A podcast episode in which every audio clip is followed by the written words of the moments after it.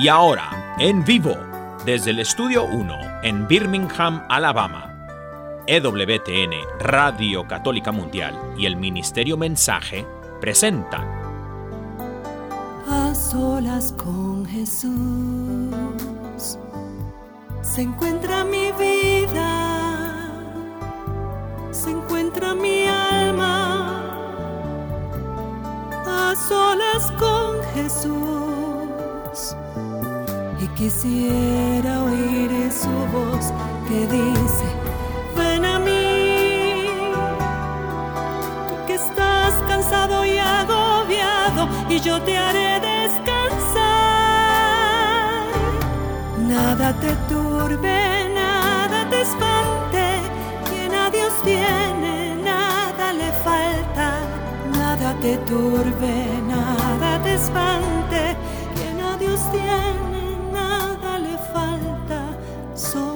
Dios basta, solo Dios basta.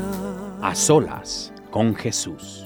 A solas con Jesús. Queda con ustedes el Padre Pedro Núñez. Gloria al Rey de Reyes, gloria al Señor de Señores Jesucristo. ¿Qué tal, queridos hermanos y amigos? Qué alegría estar con ustedes en este su programa, A Solas con Jesús.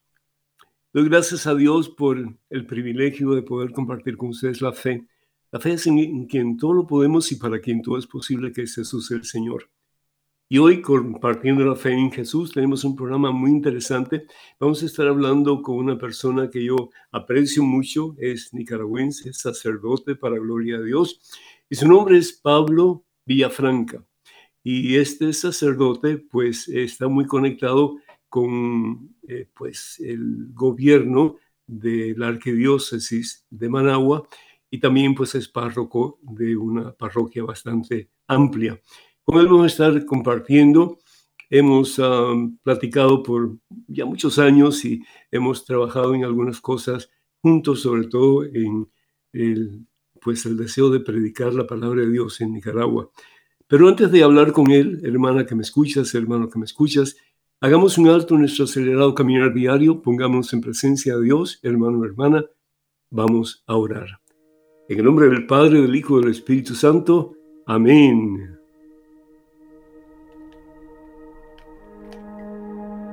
Alabado sea Señor. Gloria, gloria a ti, mi Señor Jesús. Bendito seas. Paz. Mi paz te dejo, mi paz te doy, dice el Señor. Recibe la paz de Jesús. En medio de tus problemas, dificultades, situaciones adversas, acuérdate no estás solo, no estás sola. El poderoso está contigo, el rey de la victoria, el rey de la vida. El amor de los amores ha prometido no dejarte huérfano jamás. Estaré contigo siempre, dice el Señor, porque te amo. Y porque te amo, quiero que tengas paz. Y particularmente en esta noche, te doy mi paz, dice el Señor. Recíbela. Hay muchas definiciones sobre la paz, ¿verdad? ¿Qué es paz? Unos grandes líderes mexicanos, Benito Juárez, decía que la paz es el respeto al derecho ajeno. Y está bien, pero siento que la paz es mucho más que eso, Señor. La paz es tenerte a ti. Tú que eres paz, tú que eres el príncipe de la paz, sabiendo que el que te tiene a ti, Señor, lo tiene todo y nada le falta. Vendrán problemas, dificultades, tempestades terribles, pero de tu mano, Señor, nuestra es y siempre será la victoria. Bendice mi Dios a este hijo tan amado que está escuchando Cólmalo, mi Dios, en medio de sus más terribles problemas, cólmalo de tu santa paz. Llena el corazón de esta hija tuya que tanto tú amas, Señor, que tiene más preocupaciones que lo que ella puede sostener en su cabeza y en su corazón. Pero no estás sola, Señor. Tú estás con ella. Ven a mí tú que estás cansado y agobiado, dice el Señor. Evangelio según San Mateo capítulo 11 versículo 28. Yo te daré descanso. Yo te daré descanso. Yo te daré paz. Recibe esa paz. Y esa es la paz que queremos para todos nuestros países. Para Cuba, para Venezuela, para Colombia, para todos nuestros países de América del Norte, América Central, América del Sur, Europa, para el mundo entero. Y particularmente en el día de hoy para Nicaragua. Que haya paz. Porque paz no es otra cosa, sino que presencia tuya, Jesús. Tú eres paz. El que te tiene a ti, aunque tenga 20 mil problemas, tiene paz. Llena ese corazón, Señor de la plenitud de tu paz. Santa Teresa de hoy la bien decía, nada te turbe, nada, nada te espante. Quien a Dios tiene, nada le falta, nada. Solo Dios basta. Llena, Señor, los corazones de tus hijos que están en estos momentos escuchando. Llénalos con la plenitud de tu paz y que seamos instrumentos de esa paz, Señor, en este mundo tan convulsionado y tan necesitado de paz. Así sea mi Dios, así sea. Amén.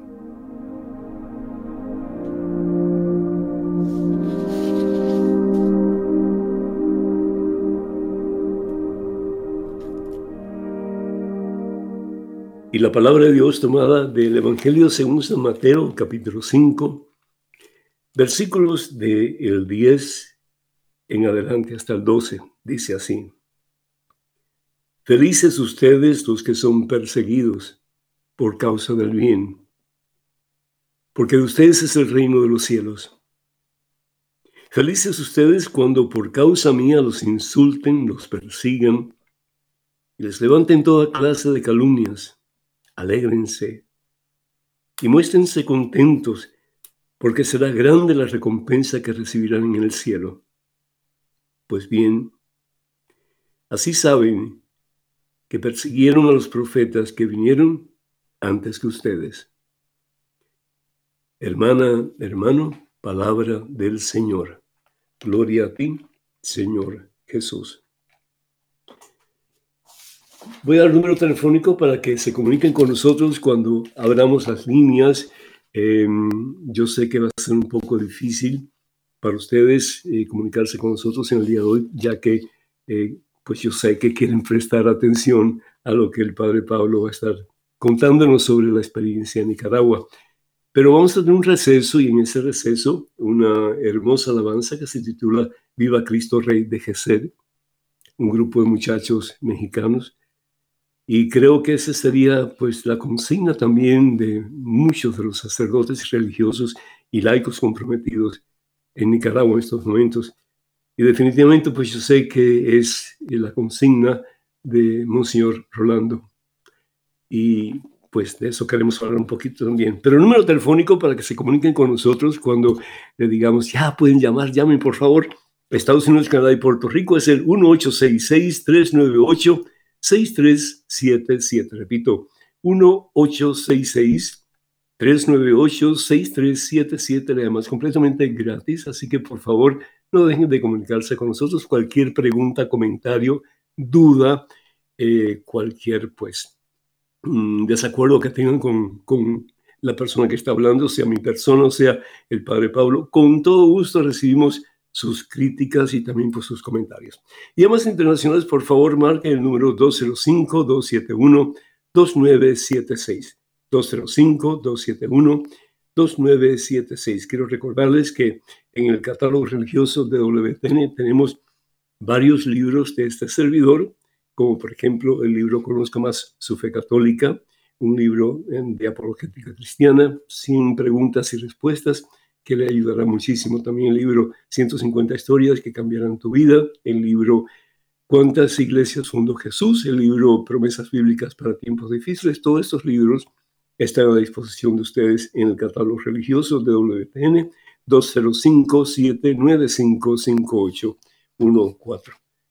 Eh, quiero recordarles también que todavía quedan, creo me parece, un par de espacios para el peregrinaje que vamos a eh, efectuar con el favor de Dios del 14 al 25 de octubre a Tierra Santa. Para más información, por favor, comuníquense con la señora Maciel Carrasco, Maciel Carrasco, y el, pues la información se la estaremos dando seguidamente, si así Dios lo permite. Pero en estos momentos quiero comunicarme con el padre Carlos, perdón, Pablo Villafranca, que está en línea telefónica esperando a que llegue su turno. padre Pablo, muchísimas gracias por haber accedido a esta entrevista. Yo sé que no es fácil, es difícil, pero te agradezco en el alma que hayas dicho sí. Bienvenido. Gracias, Padre Pedro. Padre, son muchas las preguntas, pero primero que todo, yo sé que, que, hay, hay, hay, hay, una situación muy difícil en Nicaragua en estos momentos. ¿Por qué el gobierno de Daniel Ortega se ha vuelto tan agresivo hacia la Iglesia Católica, particularmente en estos últimos tiempos, Padre? Bueno, las relaciones entre el gobierno y la iglesia se vinieron deteriorando y encontraron su catalizador en las protestas sociales que se realizaron y vivieron en el país en el año 2018. Y cuando la situación se volvió descontrolada y hasta cierto punto el gobierno deseaba encontrar una salida, buscó a la iglesia para que formara parte de una mesa de diálogo con los sectores diversos que eran múltiples factores y personas de diversas estratos sociales, pero también... ¿Y qué estaba pasando en ese tiempo, padre? ¿Qué estaba pasando en ese tiempo que había esa tensión dentro del país?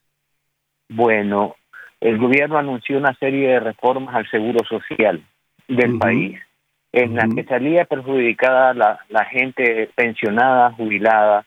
De hecho, las pensiones en Nicaragua son muy bajas y con esas reformas que se proponían, pues iban a ser más reducidas, más bajas y los más afectados iban a ser los ancianos y los pobres. Entonces la iglesia se puso en contra de esta propuesta.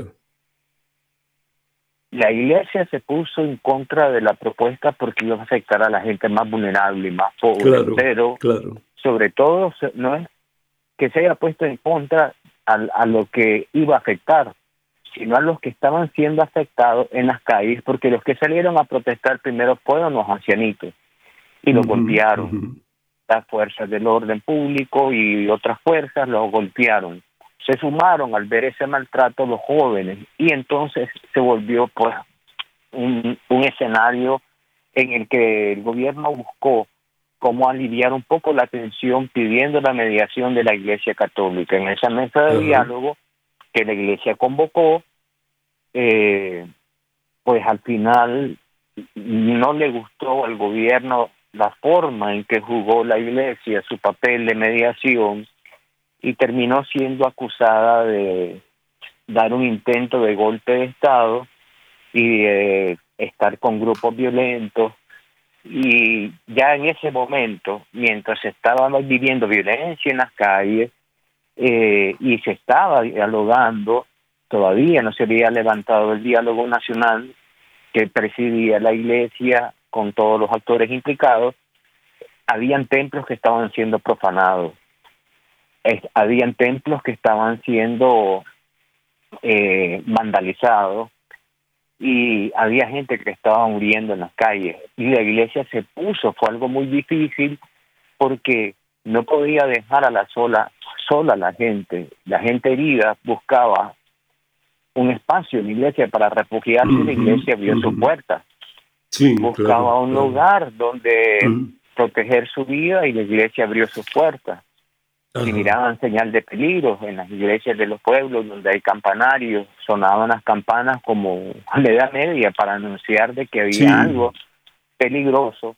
Y entonces todo eso vino deteriorando las relaciones entre el Estado y, y, la Iglesia. Pues a partir de esa acusación de que la, los obispos particularmente fueron acusados de golpistas y de estar eh, aliados con sectores de la población terroristas y violentos, pues lo que hemos venido teniendo es cada vez eh, menos espacios de libertad y mayor presencia no tranquilizadora de las fuerzas del orden público en los templos, o sea, nos graban las homilías, nos toman video de las homilías, tenemos patrullas alrededor de los templos, a mi parroquia llegan, por ejemplo, diario a preguntar lo mismo, que cómo me llamo, que a dónde ando, que a qué hora estoy, que cuál es mi nombre, eh, sin razón alguna. Me han detenido en la calle solo por andar el alzacuello clerical negro y sin haber hecho ninguna infracción de tránsito, me multaron con una dos veces con dos dos multas acumuladas por por nada, pues por gusto, por andar de sacerdote vestido y, eso no se puede eso no se puede reclamar, ¿verdad? No hay espacio para para pedir sí cuando cuando la autoridad policial de tránsito lo detiene a uno y le pone una multa uno tiene derecho a apelar hasta dos o tres veces. Sin embargo en las apelaciones uno nunca gana. Ya ok. Y, padre cuál fue realmente el, el, meollo de la situación en que eh, la iglesia se puso en contra de lo que el gobierno quería en relación a las pensiones para los, para los ah, adultos, para los ancianos. ¿Cuál fue, cuál fue el, punto principal? ¿La iglesia pedía más dinero para ellos o qué, qué pedía? No, la iglesia no pedía más dinero, simplemente pedía, junto con toda la población, de que no se llevaran a cabo esas reformas porque el impacto económico para los ancianos jubilados iba a ser enorme, lo que iba a venir en detrimento y deterioro de la calidad de vida de esas personas. Lo que no entendió el gobierno es que la postura de la iglesia obedece a su propia naturaleza. En la constitución pastoral, sobre ella, en la Gaudium et Spes, en el número uno, nos dice la, la iglesia que los gozos y las esperanzas, las tristezas y las angustias de los hombres de nuestro tiempo son sobre todo las de los pobres y de los que sufren los gozos, esperanzas, tristezas y angustias de los discípulos de Cristo. Y que no hay nada verdaderamente humano que no encuentre eco en su corazón. Entonces era imposible que ante el dolor, ante el peligro, ante la inseguridad que se miraba venir sobre un gran sector y muy vulnerable, la iglesia permanecía indiferente. La iglesia se pronunció, habló de los peligros que esto traía, de, de, de una cierta injusticia que escondía. Al final el gobierno terminó no aplicando en ese momento la reforma, pero ya un año después sí lo hicieron y fueron más agresivas y peores que las que se querían evitar en el 2018. Ahora usted habla de la agresividad por parte del gobierno de Daniel Ortega, particularmente hacia la población tal vez más vulnerable. ¿Podría usted nombrar algunos de los abusos que se han cometido, que se están cometiendo por el gobierno nicaragüense, particularmente en relación a diría yo, como una especie de represalia contra la Iglesia Católica? No es ningún secreto, ni tampoco va a ser una infamación al actuar del gobierno de que cerraron por señal abierta de cable el principal canal de la conferencia episcopal, el canal católico, lo sacaron del aire y sacaron tres canales también católicos ligados a la diócesis de Matagalpa y Estelí. Simultáneamente, pues se cancelaron más de ocho emisoras católicas de Matagalpa, Estelí, y a raíz de, de eso, que eso tiene un periodo de un mes nada más, que hemos venido mm. viendo un cierre masivo y sistemático de los medios católicos, pero también de empresas de cable locales que le prestaron a la iglesia espacios para difundir el Evangelio, transmitir la misa dominical, a los sacerdotes, algún programa dirigido a la familia, y entonces se han cerrado pues prácticamente todos los medios de la iglesia, solo nos quedan las redes sociales de las parroquias, y eso lo resiente mucho nuestro pueblo. Como efecto de la pandemia del COVID, además de las grandes crisis sociales en las que nosotros vivimos, tenemos trastornos de sueño. La inmensa mayoría de nicaragüenses, trastornos de ansiedad, eh, mm. eh, ataques de pánico. Y entonces uno encendía esos medios católicos, esos canales, y encontraba consolación porque si se levantaba y ya no podía dormir a las dos de la mañana, estaba un rosario a la misericordia, o estaba un rosario a la Virgen, o había una película católica edificante, y la gente encontraba un poco de paz, se ponía a hacer el rosario del Espíritu Santo, pero al no tener esto, pues la iglesia, eh, la gente queda en nuestras iglesias, pues a oscuras, siente como un desierto y vive en un desierto y lastima mucho al pueblo católico esto. Me imagino, padre, que debe ser un poco arriesgado ir a la iglesia en estos tiempos en Nicaragua, o estoy equivocado. No, casualmente hoy salieron a luz pública las imágenes de, de una iglesia en, eh, en Matagalpa a la que no le permitieron, creo que Ciudad Darío, la parroquia de Ciudad Darío en Matagalpa, a la que no le permitieron a la gente entrar a la iglesia. Entonces el sacerdote mm. estaba en el atrio de la iglesia, decidió celebrar la misa y por las rejas de los portones cerrados y la malla que protege eh, la calle de la iglesia, estaba la gente bajo el sol de pie recibiendo con un fervor increíble la comunión porque no les permitieron el ingreso al templo.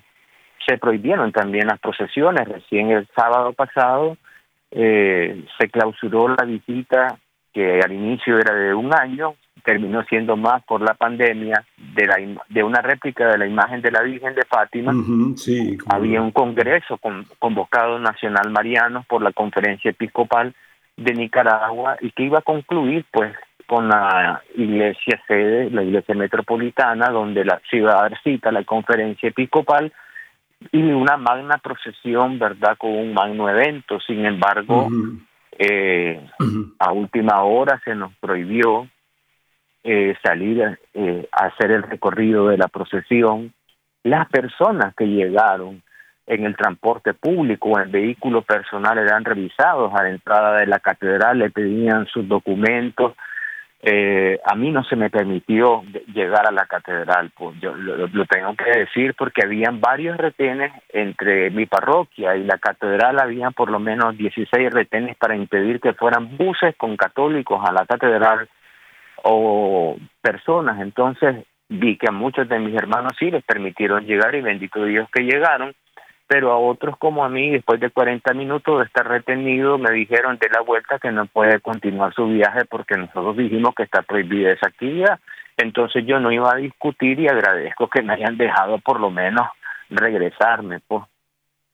Me tocó excusarme con el señor cardenal después por, por, mi ausencia, pues, pero mm. yo no iba a pasar por encima del despliegue policial que había. Claro, claro, claro. Iba a provocar nada. Qué triste, qué triste, padre.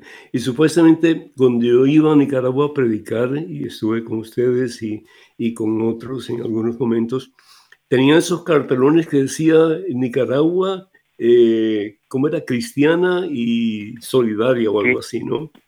Cristiana, socialista y solidaria. Mm, eso mismo, eso mismo, sí. Pero ya eh, como que de cristiano no mucho, desafortunadamente. Padre, ¿qué, ¿qué pasa? Perdón. Sí, no, tiene razón en lo que está diciendo. Sí, ¿qué pasa, padre, con los seminaristas y los religiosos, eh, sacerdotes, eh, laicos comprometidos, ¿qué, piensan ellos? ¿Qué, qué, piensan que, va a pasar con todo esto? No sabemos lo que va a pasar. Eh, tampoco miramos una solución a corto plazo, no tenemos una idea clara de cuál es el fin de, todo esto, de esta escala de cooptar todas las libertades de la gente y, de la iglesia. Eh, a muchos católicos pues se les ha prohibido oficialmente si quieren conservar su empleo asistir a la iglesia, asistir al templo o estar en los grupos parroquiales. Otros tienen miedo y se han quedado en lo que nos metió la pandemia cuando cerramos los templos que es viviendo las misas virtuales. Sin embargo, nada sustituye la comunión real, la presencia física, la, la, relación humana, el encuentro con el Señor. Y entonces, pues, a pesar de todo, los laicos se reúnen, como le digo en Ciudad Darío hoy, estaban en la calle bajo el sol con toda la policía desplegada que no le permitía entrar, recibiendo la comunión y viviendo la misa, pues a la intemperie. ¿Cuáles fueron las razones por las cuales no le permitieron a la gente o por qué al sacerdote no se le permitió que su gente entrara al templo? No, no lo sé. Pero así le prohibieron a más de 14 sacerdotes este fin de semana eh, salir en procesiones y lo que eh, no entiende uno es cómo, por un lado, Managua tiene las fiestas patronales de Santo Domingo, del 1 al 10 de agosto. Y esa procesión se permitió, fue multitudinaria, hubo una gran inversión de capital de la alcaldía, una grandes actividades que impulsaba la alcaldía, un gran despliegue policial que acompañó la subida y la bajada del santo, y esa no se prohibió. Sin embargo, a Managua la tenían sitiada y a la Catedral de Managua este sábado y el mismo sábado, el señor obispo de León estaba bendiciendo con las autoridades municipales de León un paseo turístico que le habían hecho en uno de los costados de la Catedral de León.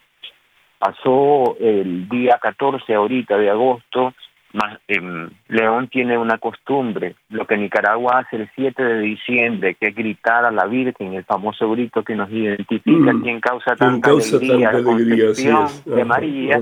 León lo tiene dos veces en mm. el año y es una gritería chiquita, le dicen. Y entonces... no gritan tanto, padre. ¿Ah? No gritan tanto. No, que va, gritan siempre igual. Lo que pasa es que le dicen chiquitas porque están agarrando como aire en los pulmones para diciembre, que es cuando la echan todo. Pero entonces, e, esa actividad en León no fue prohibida, más bien fue acompañada y hasta oficiada por las autoridades edilicias y protegidas por las autoridades policiales. Igual Pero padre, eso es muy fácil, eh, eso es muy fácil ver eh, que el, el, gobierno está causando división entre el mismo clero. Y si ustedes no se ponen las pilas, pues va a haber una división bien grande entre aquellos que, pues, en alguna forma, eh, son aceptados por el gobierno y otros que no. Y eso es bien peligroso, ¿no es cierto? Hay que, hay que buscar la unidad por encima de todo, sí. Padre, una pregunta. Em,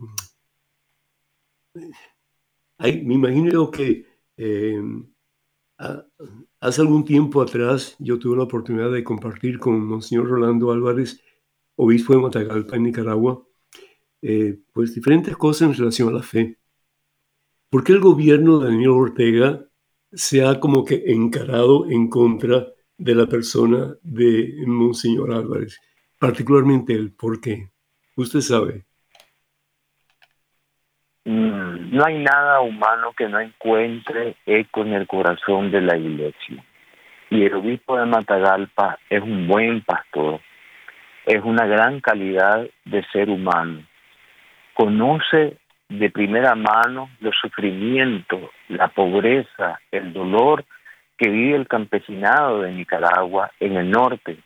Además, no solo tiene su diócesis, sino que al no tener obispos estar la sede vacante, la diócesis de Estelí, el Santo Padre lo nombró administrador apostólico de la diócesis de Estelí. Así de que lo que le está ocurriendo a Monseñor le está afectando la vida y el desenvolvimiento de vida cristiana, tanto de la diócesis de Estelí como de su propia diócesis de Matagalpa. Él ha sido una persona que se ha centrado en el Evangelio siempre y ha defendido los derechos elementales de la persona humana. Pero eso es lo que nos ha gustado, que es una voz que se escucha, que es alguien que pone los puntos claros de luz donde hay oscuridad, habla de esperanza, habla de libertad, que hemos sido creados por Dios para la libertad eh, y que cree en el diálogo, que cree en el entendimiento y, y eso es lo que nos gusta porque el asumir una postura beligerante, fuerte, y ser una voz reconocida desagrada. Parece que no se tolera ninguna imagen que resplandezca más que la de alguien que no sea del gobierno. Pues. Mm, mm. Y eso lo ha llevado a experimentar esta hostilidad, esta agresividad y, y, estar viviendo ya el día número 13 de restricción de su, de su vida, estando en el Palacio Episcopal con otros 11 sacerdotes y dos laicos eh, imposibilitados de salir a la calle y sin recibir provisión de alimentos, de agua. ¿Hasta cuándo va a poder dilatar esa situación? No lo sabemos. Por cierto, quiero hacer una aclaración. Eh, el padre ha estado hablando acerca de los pobres, ha estado hablando acerca de los ancianos, etc. Y de pronto mm, ponen la palabra palacio. Entonces, eh, que se quede, que se sepa, que quede bien claro que la palabra palacio significa una casa grande. Eso es todo lo que significa. La casa de Monseñor es una casa muy simple, una casa grande, pero es una casa muy simple y es una casa donde pues, se refleja la presencia de Dios. Yo he estado en ese lugar y puedo dar testimonio de que es un lugar muy, muy sencillo, pero al mismo tiempo muy acogedor. Eh, ¿Y, él no puede salir entonces, padre, de, la casa? No, no puede salir. Tiene prohibido salir. Hay un despliegue en toda una manzana. Está siendo vigilado por drones eh, de mañana y de noche. Y tampoco nadie puede entrar. Entonces el gobierno le tiene miedo. ¿Perdón? el gobierno le tiene miedo.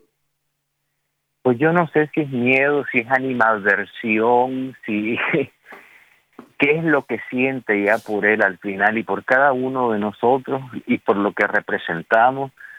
Yo solo puedo decir de que intuyo de que es un desprecio formal y frontal a la fe y todos los signos de fe y todo lo que representa las personas de fe. Padre, a mí me, llama la atención porque Nicaragua, usted que está hablando ahora de, eh, pues, Nicaragua es un pueblo de fe. Y sin embargo, ¿cómo estas personas, incluso los eh, militares, etcétera, eh, han vendido su alma prácticamente al ir en contra del mismo cuerpo de Cristo que es la iglesia, de ir en contra de los valores cristianos. ¿Cómo se comprende eso, Padre? Esto lo estamos viviendo nosotros de una manera terrible y hay que estar aquí en el país para vivir el dolor, la tensión, el miedo, la desconfianza en la que vivimos, la suspicacia también con la que eh, uno recibe y filtra lo que escucha y saber con quién puede y con quién no hablar o decide hablar. Pero la verdad es que cuando se absolutiza un poder, una ideología, eso termina deshumanizando, termina creando muchas penas al alma y sufrimiento a los hombres.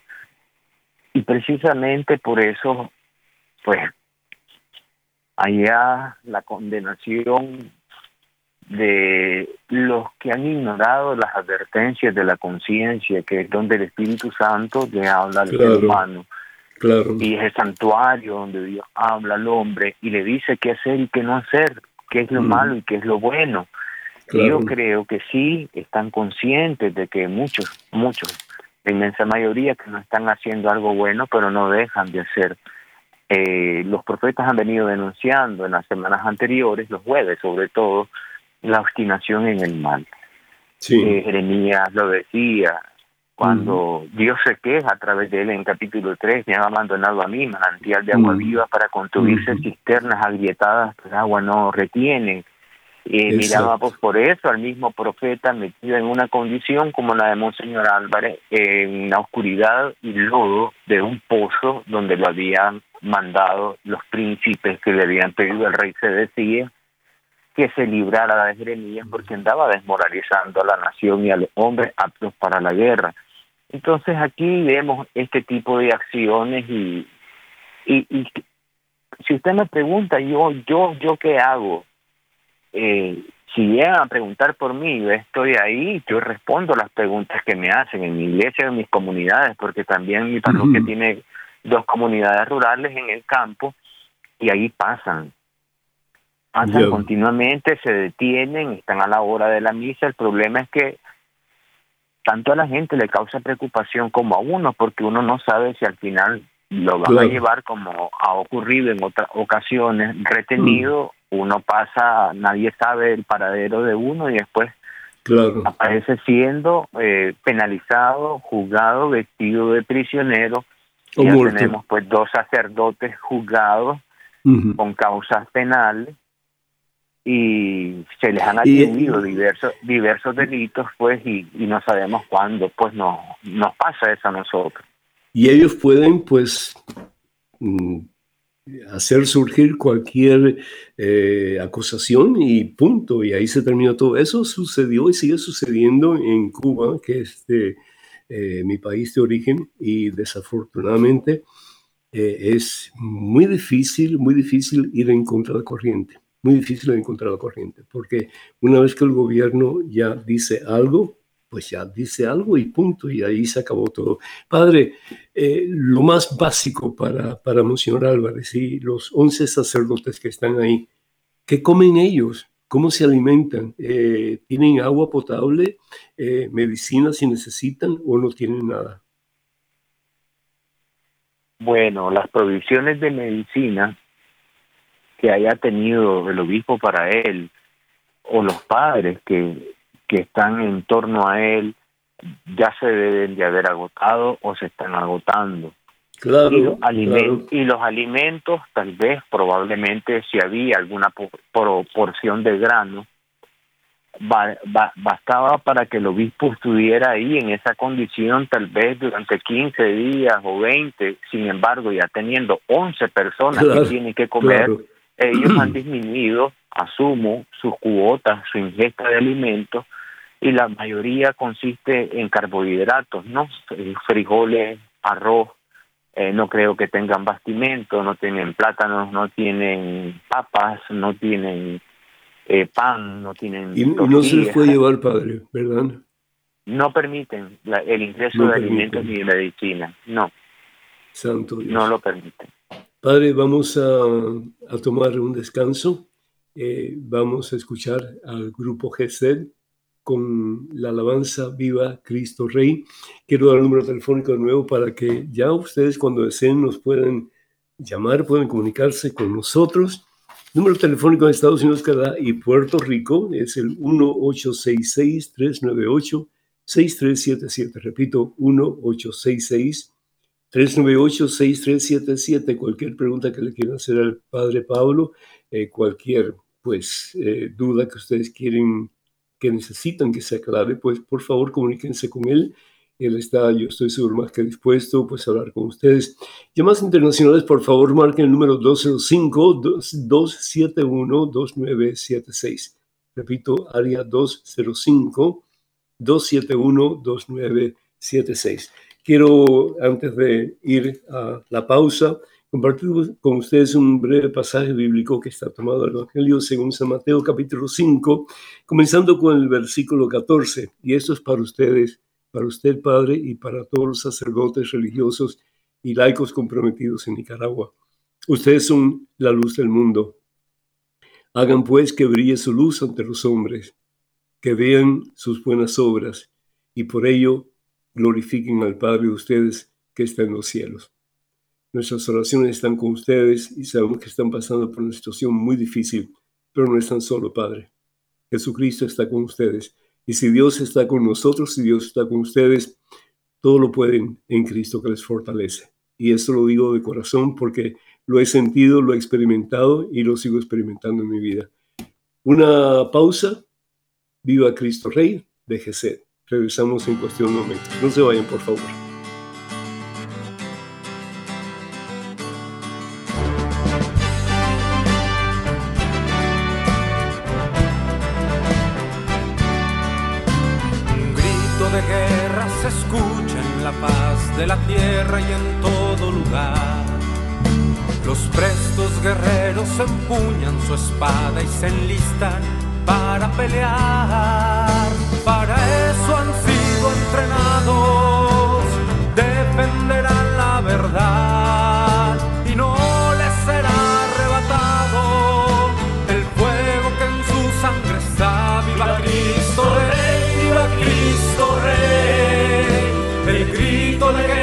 Que enciende la tierra.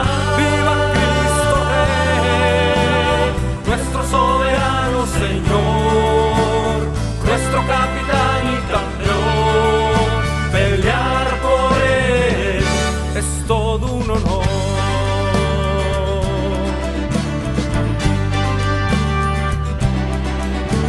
Sabemos que esta batalla no es fácil y muchos se acobardarán. Y bajo los dardos de nuestro enemigo, sin duda, perecerán. Yo tendré mi espada en alto, como la usa mi Señor. A él nada lo ha derrotado, su fuerza es la de Dios. Viva Cristo Rey, viva Cristo Rey, el grito de guerra que enciende la tierra.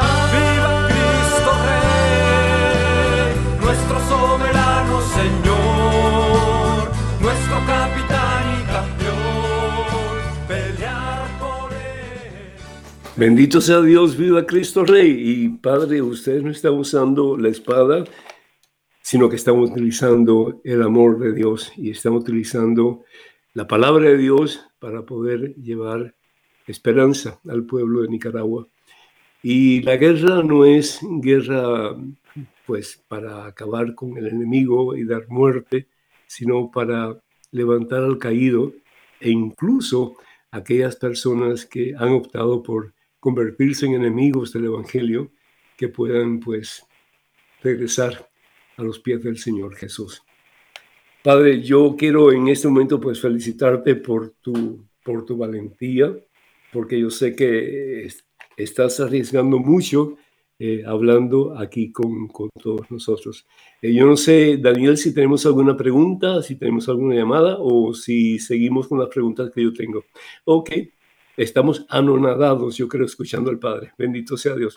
Entonces, muchachos, si no, si no llaman rapidito, pues no van a poder comunicarse con el Padre, desafortunadamente. Y bueno, pues es importante que si ustedes tienen algo que comunicarle al Padre, que lo hagan rapidito, porque ya el tiempo se nos termina y después Daniel nos corta el programa y nos echa fuera. Estoy jugando, mentira. Padre, una pregunta que yo tengo en mi corazón y que quiero en alguna forma pues eh, compartir con, contigo, a ver qué, qué me puedes decir. Eh, ¿Por qué la iglesia en Nicaragua, estoy hablando de la conferencia de obispos y con, la cabeza del cardenal, eh, parece estar en silencio ante esta dolorosa situación? ¿Y qué está haciendo el Vaticano, particularmente el Papa Francisco, para evitar una posible, un posible, una posible desplomación, no sé si esa palabra existe, pero que se desplome la fe en el pueblo nicaragüense. ¿Qué, qué, por, qué, ¿Por qué tanto silencio? Si los obispos quieren eh, encontrar un canal de diálogo y poder ayudar a algún sacerdote en algún momento que se pongan tensas en una comunidad, en una parroquia, la relación entre el párroco y las autoridades, no por, por, por que haya hecho nada malo el sacerdote, sino porque incomoda su forma de, predicar, incomoda su mm, forma mm, de, de, de, actuar, de hacer. Eh, los obispos tratan de ser lo más prudente posible. En estas cosas la iglesia no, no corre, la iglesia gatea. Y mientras gatea hacia la resolución de conflictos y va dando pasos secretos, ¿verdad? Para abrir rutas de entendimiento y de concordia, esos silencios no los entiende el pueblo de Dios. Y tampoco parte de, de, del pueblo, del presbiterio, tampoco lo entiende. El, La comunidad de presbíteros no entiende la actitud y el silencio del obispo. Eso no significa que ellos sean cómplices. Mm. Por sus frutos los vamos a conocer. Y el pueblo de Nicaragua ya ha llegado a descubrir eh, y a identificar qué sacerdote en realidad le sirve a Dios y le sirve a la verdad y le sirve a la iglesia y qué obispo lo hace y que no lo hace con la misma radicalidad que el Señor le demanda, su mm. fe le exige y la iglesia también le, le exige. Tampoco el pueblo de Dios y el colegio presbiteral entiende el silencio del sumo pontífice. Yo creo que es la última instancia de apelación. Recién oímos una declaración del observador permanente de la Santa Sede mm, eh, en el Consejo de la OEA, donde se muestra la iglesia preocupadísima, alarmada por la situación de Nicaragua, sí. Eh, y eh, ofrece pues buenos oficios para, para encontrar rutas de diálogos y entendimiento. Bendito Yo sea creo que bueno. a nadie, a nadie le conviene prolongar este conflicto. al gobierno no le hace bien, a las personas no le hace bien, al país no le hace bien y algo que ayudaría a bajar la presión eh, social y ambiental sería dar unos mínimos pasos, ¿verdad? Que, que, que, por lo menos nos hagan sentir eh, una sana y aceptable mientras, aunque esta aunque esta sea verdad bastante limitada. Claro, mientras tú estabas hablando y yo me acordaba del Papa Pío XII en el tiempo de los nazis y el Papa Pío XII eh, pidió a los religiosos, sacerdotes, etcétera, que dejaran entrar en sus edificios a los judíos que vivían en el área de Roma y sus alrededores. El caso es que con esta, con esta declaración y con esta eh, decisión del Papa Pío XII, 780 mil judíos se salvaron, no fueron llevados al campo de concentración. ¿Por qué? Porque el Estado del Vaticano es independiente y, los nazis no se podían meter en un lugar donde realmente pues era, eh, no era Roma ni era Italia, sino que era un lugar diferente. Entonces, el silencio del Papa Pío XII, que fue como criticado bastante, tuvo un efecto maravillosamente positivo para todas estas personas que si no hubiera sido así, hubieran muerto en el campo de exterminio. Vamos a ir con Elida Martínez de California, que es nicaragüense y está pacientemente esperando vía telefónica. Elida, ¿me escuchas? Sí, lo escucho, padre. Qué bueno. Bienvenida, mija. Adelante, por favor. Sí, yo quiero felicitar al padre por esa valentía, porque sé que él está corriendo mucho riesgo. El país está sufriendo, la iglesia de Nicaragua sufre y queremos los nicaragüenses que somos, somos un país mariano, de corazón, la Virgen nos va a ayudar y nos va a ayudar a salir adelante de esa dictadura, de, del peligro que está corriendo la iglesia ahorita. Y no, y, no, y no solo la iglesia, pues todos los ciudadanos, toda nuestra familia que vive en Nicaragua. Muy interesante, Elida. Muchísimas gracias por tu comentario, muy agradecido.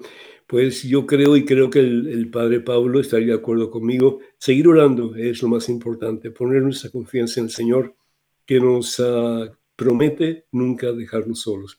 Y de María Santísima que continúa intercediendo ante su Hijo por nuestras necesidades y nos sigue diciendo una y otra vez, hagan todo lo que les mande. Entonces, ah, si hacemos eso, yo creo, como dice el Padre Pablo, que van a haber medios de reconciliación y que va a haber tal vez el florecimiento de una Nicaragua nueva, más firme, más fuerte que nunca antes y sobre todo con más, eh, con más deseos de buscar eh, a Dios y, de poner a Jesucristo como Señor y dueño del país de Nicaragua. Eh, en medio de nuestras tempestades más difíciles, el Señor obra, actúa. Si realmente ponemos nuestros ojos en Él, Él nos levanta de nuestras miserias, de nuestros dolores y nos da la paz. Padre, nos quedan cuatro minutos nada más para concluir este programa. Desafortunadamente, eh, pasa demasiado rápido. ¿Qué podemos hacer nosotros aquí, por ejemplo, en Estados Unidos, o donde estemos, en Europa, donde estemos? Eh, no importa dónde nos encontremos, para auxiliar a tantos de ustedes que no tienen, pues, lo básico muchas veces para poder subsistir. ¿Cómo le podemos ayudar? Ay, la caridad tiene que ser bien creativa la manera de solidarizarse y de ayudar tiene que ir más allá de la oración y de las palabras.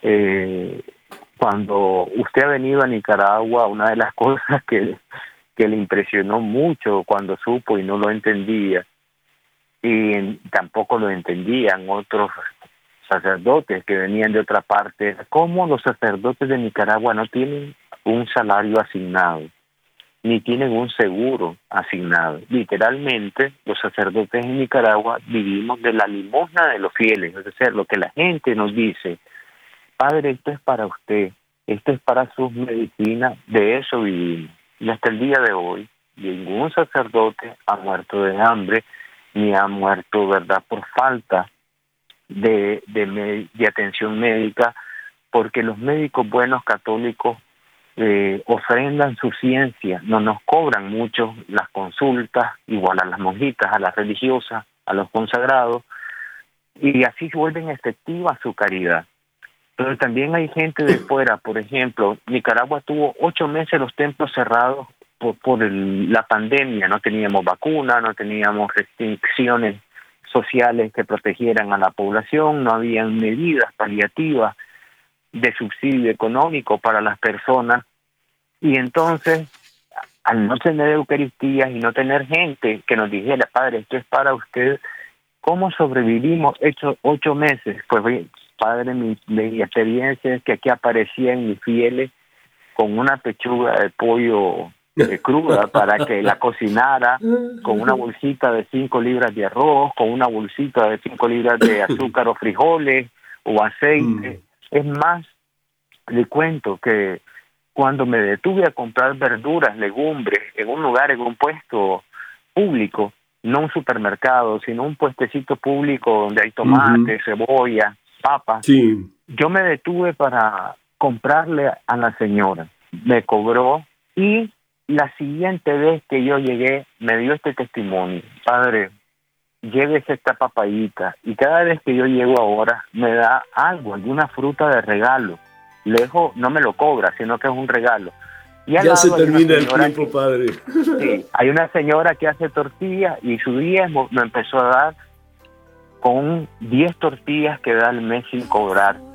padre, y, nosotros, ¿y nosotros qué podemos hacer fuera del país?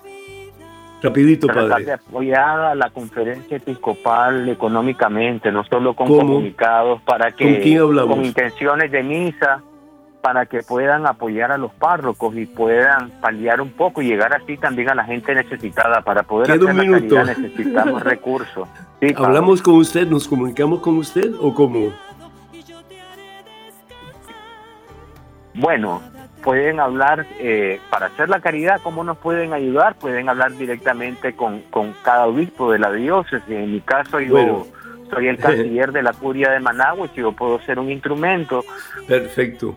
Padre, muchísimas gracias, que Dios te bendiga. Vamos a estar en contacto y también pues daremos información de cómo se puede ayudar en alguna forma al pueblo nicaragüense en estos momentos de tanta necesidad. Que Dios te bendiga, Padre, bendiga a todos los sacerdotes religiosos, religiosas, laicos comprometidos y al pueblo nicaragüense y que haya paz muy pronto en ese hermoso país. Que la bendición de Dios Todopoderoso, Padre, Hijo, Espíritu Santo esté con todos ustedes, hermanos, hoy y siempre. Amén. Hasta la próxima. Dios mediante.